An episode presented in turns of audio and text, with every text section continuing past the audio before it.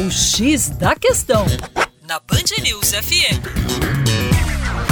Olá, meu caro ouvinte Band News, tudo bem? João Marcelo, Geografia Terra Negra com você, falando hoje sobre a questão que você deve estar vivendo aí dentro do seu carro, dentro do ônibus, a questão da mobilidade urbana. Estudo da Fundação Getúlio Vargas fala que o tempo gasto no trânsito gera custo de 62 bilhões de reais ao ano.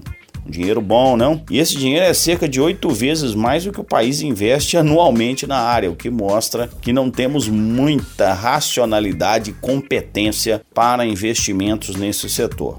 Mobilidade é um dos principais desafios das metrópoles brasileiras. Falta de planejamento e a prioridade dada ao automóvel relegou o transporte coletivo ao segundo plano. Como resultado, nós temos aí os grandes congestionamentos nas ruas, avenidas, demora nos deslocamentos, lotação de ônibus, poluição atmosférica que causa seríssimos impactos à saúde humana, já visto que estudos aí da própria Universidade Federal de Minas Gerais falam em aumento de praticamente 30% no índice de doenças respiratórias nos últimos 10 anos aqui na nossa capital. Especialistas apontam que para melhorar esse quadro, a qualidade do transporte público, é preciso um planejamento urbano que integre os diferentes meios, como ônibus, metrô, trens e ciclovias. Além disso, outras medidas podem ser adotadas, como o rodízio de veículos, o pedágio urbano, a implantação de corredores e faixas exclusivas para ônibus. É preciso pensar no modelo em que reduza